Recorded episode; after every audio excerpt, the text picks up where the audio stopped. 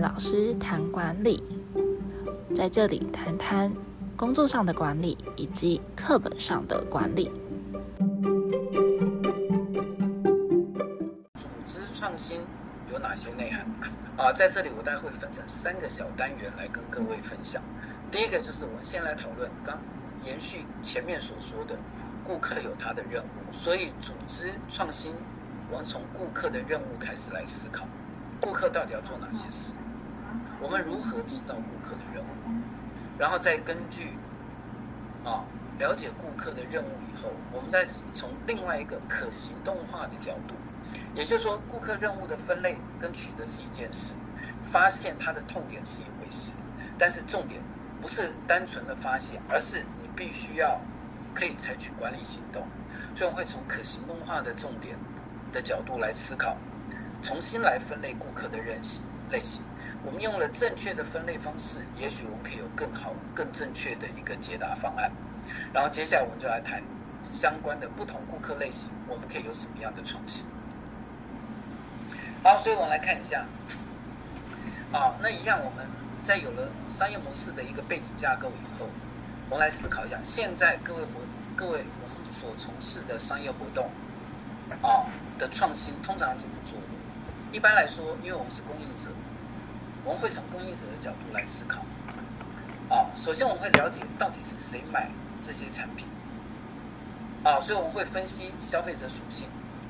啊，然后我们就会提出啊，我们的目标客户是谁？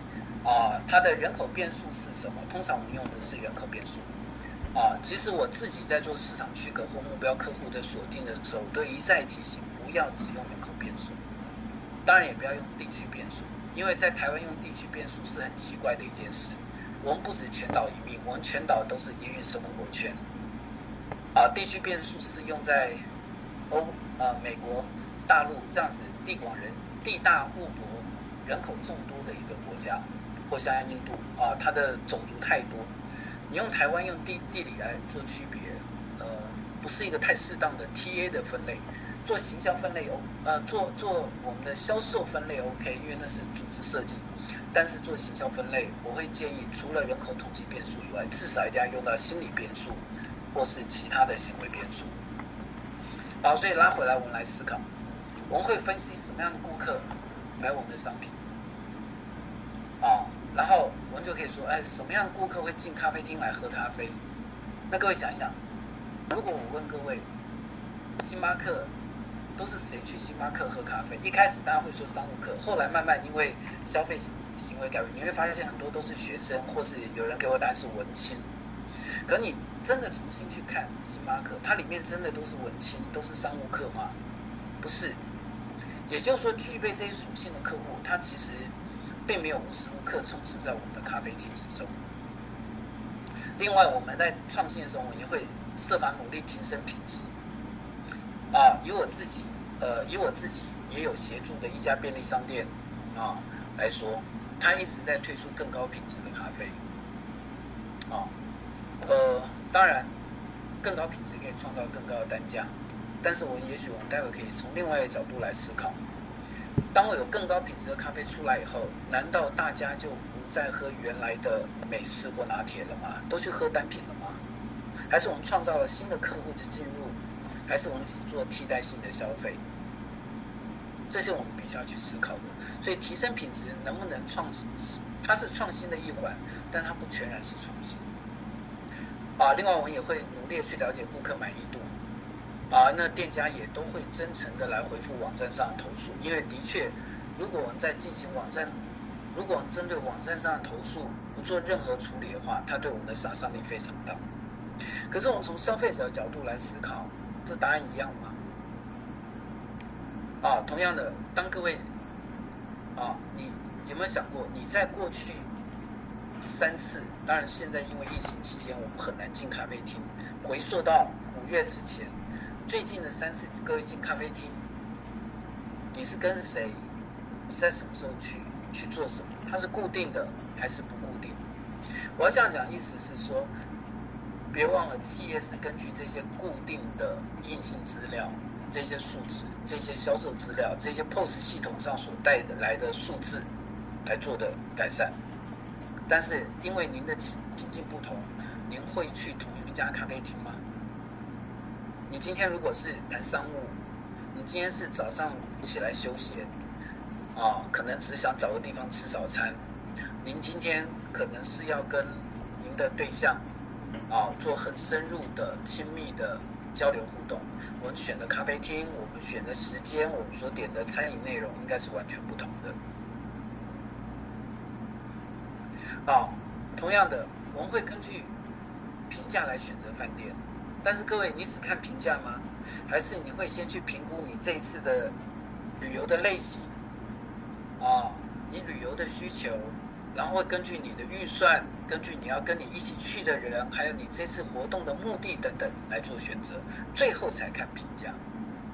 我要这样讲的意思就是说，我们有时候会不会是用了错误的资料来了解客户啊？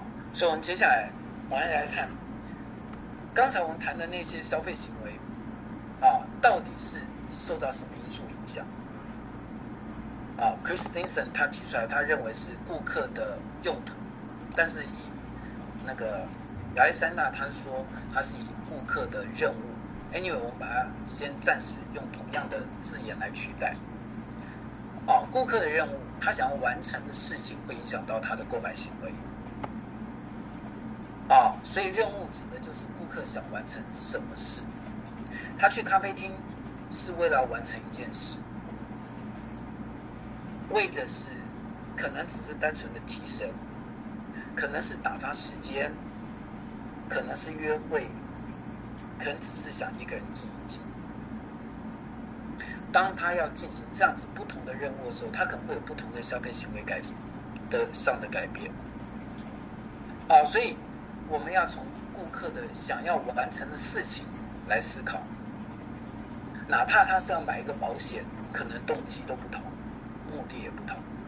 他要买一个螺丝钉，他要买一个，他要买一个钻孔机啊，在行销上我们常用这样的例子啊，他的想要完成事情可能都不一样。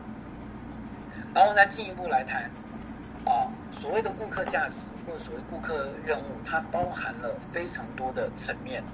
我一般只看到是功能面，但有时候是社会面，有时候是情感面，有时候社会面、情感面甚至比功能面还重要。想想刚过去那个父亲节，我们在请我们的长辈吃饭的时候，您只是要吃饱，还是要让他感觉你的孩子？有能力请你吃一顿好的，还是要让他感觉你的我们好爱他。啊，这个包含了功能面、社会面、情感面，他们之间的一些差异，而且这些任务它组合了这一切。除此之外，我要提醒各位，任务会持续的，而且反复的发生，因为你不会只请家人一次，有父亲节，有结婚纪念日，有母亲节。啊有其他各式各样的家庭节日，所以它一直会持续发生，而且反复发生。啊，大部分任务其实人生在世，这些任务都可以都可以被仔细的爬梳出来。啊，但是任务的本质类似，但很少跟顾客所处的特定情境脉络就会有它的关系了。什么叫顾客所处的特定情境脉络？母亲节台湾要过。呃，阿富汗要过，可能啊，当然，非洲可能也过，美国也会过，啊，但是不同的国家生活水准，不同国家的人民生活习性，它所产生的对于母亲节要怎么过这件事，他会提出来的方式跟解决方案就会不同。哦，最近都在塞港，那是因为美国要过圣诞节。好，接下来呢，中国要过春节，又会有什么样的消费行为？这都是各地不同的大型节日，所以这种持续反复发生的任务，在不同的地区，啊，当然也包含到我们不同的人生阶段，你小时候、现在跟未来。我们不同的社会地位，他要完成任务的内涵都会有很大的差异，但任务本身是一样哦，所以既然任务本身是一样，而且它是可以被呃仔细爬书的，所以在透过刚才我对于我们去喝咖啡这样简单的一个举例，我就可以来思考，啊，是不是可以用任务的观点来重新为顾客进行分类？啊，我们不。因为重点不是为谁提供服务或产品，而是为某些人提供一个可以达成他任务需求的服务或商品。啊，或许这样会更直接，所以这会变成不同的人可能有共同的任务要完成，他们都会在母亲节的时候出来吃饭，不管他是谁。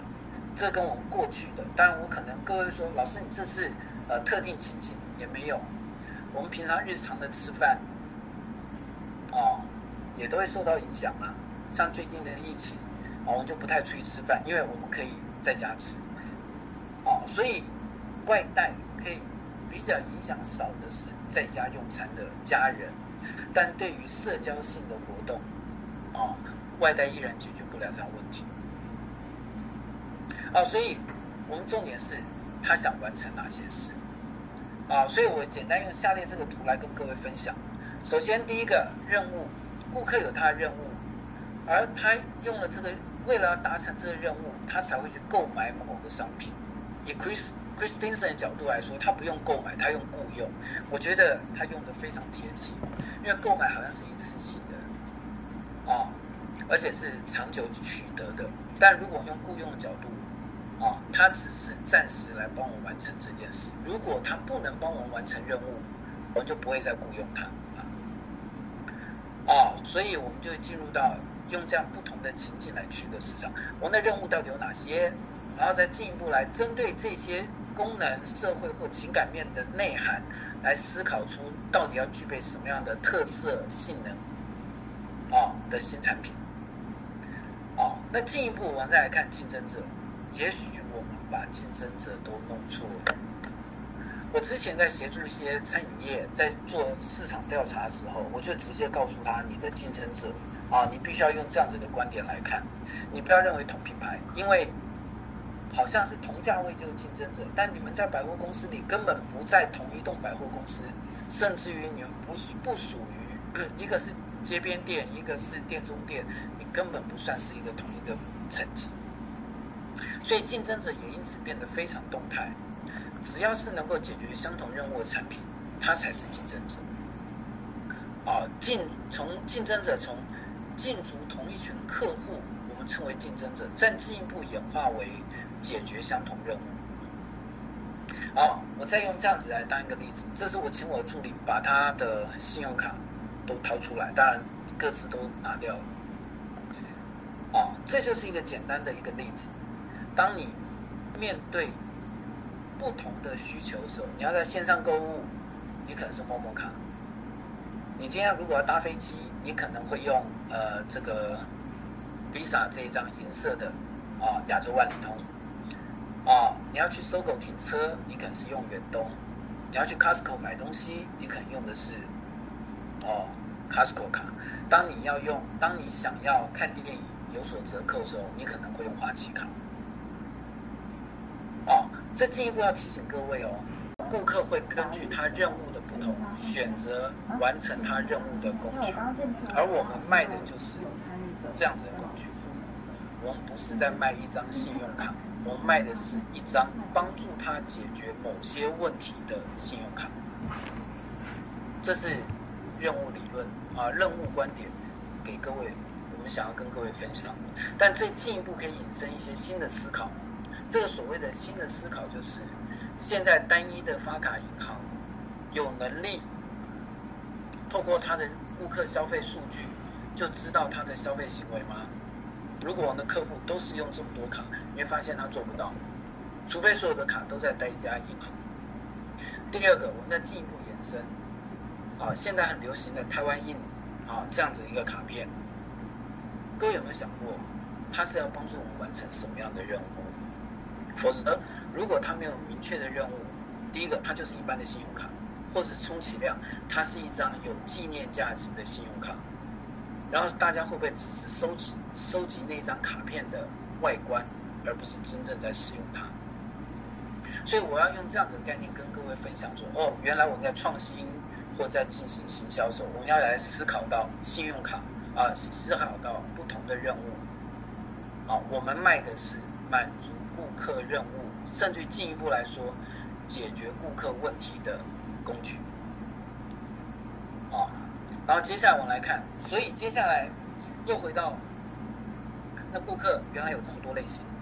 啊，呃，顾客的购买是根据他的任务，那我们就可以来看他有购买行为，当当当然有可能有不购买的行为，啊，所以我们过去传统上对于顾客的分类，不管他什么地理区域或是他的性别等等，那只是针对已经购买或是我们期望触及的。但回到我们实际实物的工作上，特别是我刚刚一直强调，理论跟实物必须要结合，特别是这个结合就要结合在应用的地方。所以我们就要用行动角导向来重新分类我们的客户。什么样的行动呢？第一个，我们先把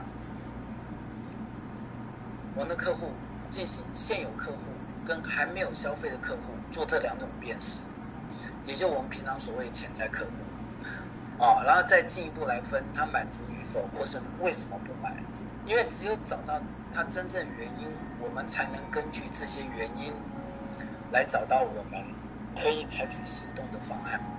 所以我们来进行一些分类。第一个就针对现有顾客，我们把现有顾客分成两大类。第一类叫做还不满足的顾客，他对现有产品的特性还有很高的期待，我希望你更好，我希望你更好，我希望你更好。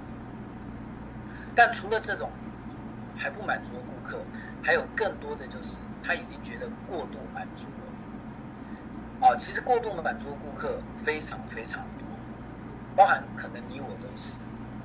各位，遥控器上的每一个功能您都用过了吗？手机里的每一个功能您都使用了吗？啊，一台汽车里面所有的功能我们都发挥到极致了吗？我们都使用它了吗？啊，其实很多产品我们通通都没有使用，啊，那对我们来说就所谓的过度满足。所以进一步来说，其实过度满足也是一种不满足。它不满足的地方是我付了太多的价格，却取得一个我用不到的功能。啊，所以对他来说 CP 值不高。另外一种就是还没有消费的顾客，还没有消费顾客。并不是他不屑用哦，他一样刚说过，他一样有同样的任务，但是他现在没办法取得这样子的一个产品，他缺乏相关的财力来购买。啊，我不常去五星级饭店住宿，是因为我那财力不够。我最近在看一些资料的时候，我一直想买电子书，因为对我来说，电子书绝对比纸本书。更方便。我每年大概要清掉上百本的纸本书，哦，那个空间实在使用太大，所以我慢慢想用电子书。可是我觉得电子书太麻烦，又要认证，又要锁账号，啊，还不能让我随便的呃画重点、抠笔一下隐匿某页，啊，所以我懒得用，因为我没有能力来使得取得它，或者我懒没有能力来应用它。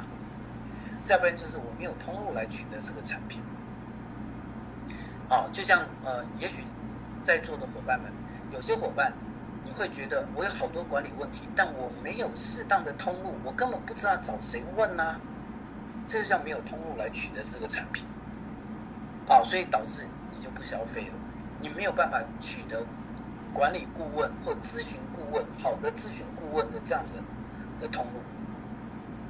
所以有时候我们只好用一些较差的替代方案，上网找一找啦，啊，自己来将就使用一下或替代一下，这个都叫未消费的顾客。我们进一步要看，其实未消费的顾客，甚至于还没有消费的一般人员，他其实无所不在不在。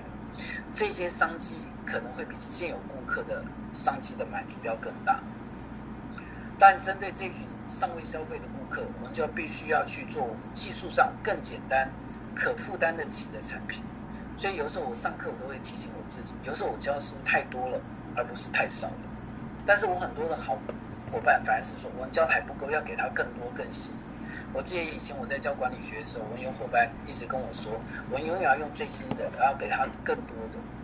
可我现在想的是，我的学生永远是那群刚进大学的孩子啊，你给他那么多新的，到底要给他那么多新的，还是要给他够用的知识？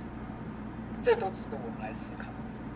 啊，另外，针对这些上位消费者，我们还可以用一个方法，就是发现他更多的任务价任务价值，可能是我们没有打到他要的那个点，我们不知道他到底他的任务他所在意的是功能还是情感或是社会。啊，所以我们没办法来提出适当的修正。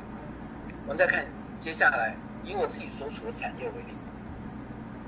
啊，我接下来会举各种不同的产业。那当然，我自己所处的这个产业，啊，其实教育，特别是高等教育，我们现在所处的这个产业，其实也有很多半途就停止消费，或是还不满意，还有过度满意，甚至于拒绝消费顾客。我们看右边这些数据，过去四年的平均大学在学人数有一百二十五万九千人，可我每年的休退学人数达到十九万。八百一十六人，休退学比十五，百分之十五。简单说，每二十个人里面有三个人休学，讲的都是所谓秩序不合。好，这点很好玩。秩序不合是因为他在报考之前就秩序不合了，还是进来才发现秩序不合？我们很多同事会说，应该去强化他们对秩序的了解。可是十十八九岁毛孩子，你要他了解多少秩序？哦，然后台大校长今年也说，他有百分之五十五的大学生自愿读错了科系。好，那我们来看，你说这些问题可以丢给少子化，那我们再进一步来看吧。硕士在职专班，我们平均的注册率是百分之八十五。以目前的在职伙伴来看，啊。有这么多上千万的在职人士，但是为什么我们的在职专班竟然平均有百分之十五是空的？他们不消费了，休退学比是他们高，是因为他们停止消费，他们根本不来注册，是他们不再消费。哦，那这些问题都可以让我来思考，是不是因为我们没有提这些客户是属于过度满意？或是还不满意，甚至于导致他们不再消费，也因为这样子，我接下来谈到在破坏性创新，我可以在这先点到一下，所以有越来越多的破坏性创新的业者、教育业者开始来侵蚀主流市场。啊，这些侵蚀包含到什么？对在职人士来说，管理顾问公司，他开始侵蚀，甚至于他早就存在。这有没有想过，也许就是我们 EMBA 无法满足的原因，这些顾客原因，所以他只好另请管顾。除了这个我们看得到的，昨天到深夜我还在跟我的朋友谈 Podcast，有越来越多的伙伴开始用 Podcast，用线上聆听，哦，参加各种社群来取得他们的所需要的专业知识。其实这些都是破坏性创新业者。而现有业者也开始就慢慢退入到维持性创新。维持性创新就是针对不同不同的生产方式、不同的产品规格做更多的提升。就在我跟各位分享现在这个逻辑的同时，我隔壁的教室正好有一群我的同事正在学更新的教学方法，同样的主题。看能不能用更多元化的方式来引起大家的兴趣。当然，孰是孰孰非，我们不在这讨论。我只是告诉各位，这个就叫维持性创新。啊，甚至于很多大学都开始来推动学生报考各项证照，这个不就是也是一种专业化来逐渐替代主流消费的一个概念吗？啊，因为证照可能。学历更有用，哦，证照可能比学校更有用，所以其实这些证照的提供者，他就是所谓的破坏性创新者。他不但破坏性创新满足了我们的现有顾进入到我们现有顾客市场，甚至于他被打，他已经打入到我们主流教育的里面的一环，而我们并不支持。我们有越来越多的老师，他在学校的责任竟然已经转换到辅导学生考证照。啊，所以这是我们教育产业。那我用这个教育产业来带到我们接下来谈的，刚才谈到创新。啊，针对刚这些顾客，Chris t i n s o n 就提出了不同的创新策略。它包含第一个叫维持性创新。维持性创新的基本概念就是，他去设法销售更好、更高价的产品给主流顾客，因为主流顾客要。除此之外，不是单纯主流顾客要，更重要是。你从事维持性新创新，你投入的行销成本会相对比较少，因为顾客都已经在了。更重要的是，你还还可以创造更高的附加价值，因为这些主流顾客付费的能力比较高。啊，至于破坏性创新，他就从另外一角度来思考，他用一些没有那么完备的功功能，只是少部分，甚至用简单讲叫恰恰可以足够。甚至于比足够还要再少一点，但是价格更便宜，使用起来更方便，哦，操作起来更简单的商品给顾客，大家就使用，那这种就称之为破坏性创新，哦，因为它破坏现在既有市场的一个概念，哦，那他提出了两种，一个叫低阶市场的破坏性创新，一个叫全新市场的破坏性创新。好，我们来看一下它整个过程。首先是一个传统的业者，它针对我们的主流顾客，其实主流顾客也是被慢慢胃口养大的，它不断性能在提升。可是，在提升的过程中，它一直看到就是最高附加付款能力、最高付费能力的那群顾客，它设法满足他。所以在这追求的过程中，我会出现一个状况。慢慢的，对于低端顾客或是中阶顾客来说，它的性能都已经超过他们的需求。只是这些中间顾客，你会发现他别无选择，只能买它，但他付了比较高的钱，买了一个 full function，但他用不到的功能。所以破坏性创新的意思就是，他看到这样子，他用一个破坏性的技术，他不是单纯的低价。他用一个可能是全新的技术，或是全新的商业模式建构出来，啊，或是把前面的那些服务或是技术做一些简化以后，重新来打这一群。所以对这一群中间顾客来说，我一样可以买到我足接足我够用的、足以够用的一个功能，但是我不用付这么高的价格，所以客户就转移，客户就转移。客户转移其实对主流商场、主流的维持性创新的企业来说，它伤害不大，因为它可以不要再去花时间去处理中间顾客，它可以更聚焦。所以简单说，如果各位你在看很多的公司它的年报或财报，说我以后要聚焦高端产品的时候，你就知道它走的是所谓的维持性创新，因为它把这些他认为可以开发更多的新的溢价，而把这一块。他宁可放出来，让他更专注，但这边相反就可以让这个破坏性创新的业者可以取得更大的市场。除此之外，我们刚刚说还有一个叫新市场，新市场就是在主流市场之外，它就是新市场，它尚未消费，啊，这时候它又有一股新的啊更低阶或是更低价格。但是更能满足这些主流市场顾客他的需求的，啊，所以在这过程中，如果各位呃年纪稍长，你会发现我以前在看新闻的时候会说，哎，中国大陆有很多手机，它的喇叭超大声，那很简单，它是挂在田里，要让它听收音机用的，啊，他们的灯特别亮，因为它常常停电，这些都不是主流商品。他根本不在乎什么话术能不能照相，因为他常停电。哦，他买一个高画素照相手机，不如买一个可以在他停电的时候帮他照明的，有很大的 LED 灯的差一点的手机。这个就是全新的商品，全新的市场。哦，我来举几个例子。其实第一个就非常可惜的就是，我们一直看着它曾经是台湾之光的 HTC，哦，它有非常多的全世界第一，而且它也不断在走高端市场。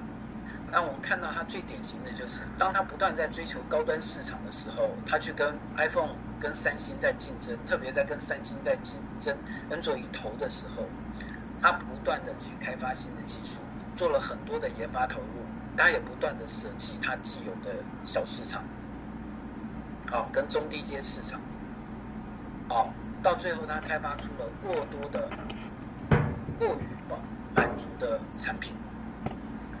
却又没有足大的市场容量来支撑它，最后它就走到今天啊，我们的国产手机几乎快不存在的一个状态啊，因为破坏性创新它就立足于低阶市市场或是新市场，维持性创新就是聚焦于既有市场。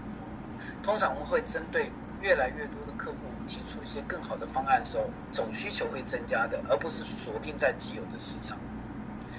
当然，我要提醒的就是，破坏是一个过程，破坏者的焦点，它不是只有商品本身，它是一个完整的商业模式。因为想想看，HTC 如果它一直锁高端，它当然要走电头模式，啊，要有高端的客服人员。但是如果它是走的是中低阶市场，它可能就要开始大量的铺货的，除了铺货到中低阶的地区以外，更重要的是它可能要全新的不同的通路管理。哦，那除了 HTC 以外，我们随便再举几个例子，这边列出了非常多哦，各位都可以随时随时可以查到相关的资料，它都是一些破坏性创新的例子。但我这边要特别谈就是个人随身音乐聆听市场。啊，呃，很多人听音乐，他是一个乐迷，他肯定要非常好的影响。可对于很多的年轻人来说，他其实只是想要戴上耳机不受干扰。也许自己听听音乐，也许只是不要受到父母的唠叨。所以，Sony 提出了他第一代的，而且一直引以为傲的，我们也常常拿来当例子的，就是所谓的 Walkman。它的画质、它的音质怎么可能跟大音响？哦，但是 Walkman 它大畅销，因为它满足了一个全新的市场，叫做个人随身音乐，不用再坐在家里。不用再坐在音响前面听着非常好的音响，它只要有声音就好。然后随着技术的变化，就出现了 CD。大家都知道 CD 就是 Walkman，它原来是类比类比的录音带，走到 CD 变成数位。